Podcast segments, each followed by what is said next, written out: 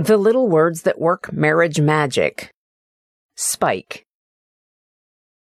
Using terms of endearment like honey or sweetheart from time to time is a small but important way to keep a marriage loving.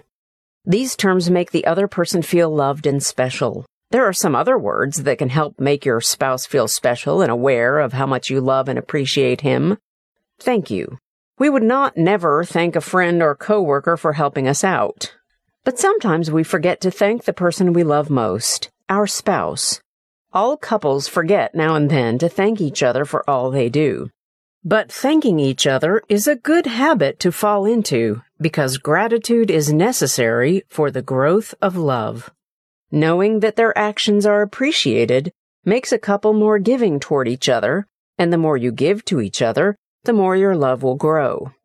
Please, please, like thank you is easy to forget to say, but it too is very important in a relationship because it is another way of letting your partner know you don't take him for granted and that his time and effort count. You are great.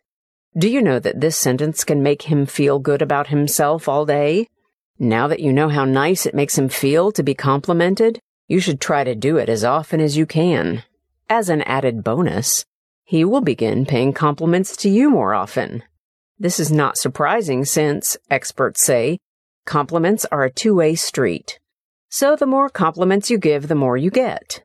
Often couples will think nice things about each other, but not verbalize their thoughts because they're just not in the habit of doing so.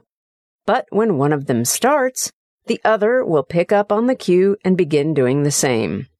I love you in a new way. A small variation, such as I love you more each day, can make a big difference in how you feel about each other. When you say I love you the exact same way over and over, your spouse may start to discount it. On the other hand, a fresh phrase can help keep the relationship fresh. For instance, you can express your love for him by saying, I'm so glad you're in my life. I'm sure he will be really impressed and touched, and you too will feel closer.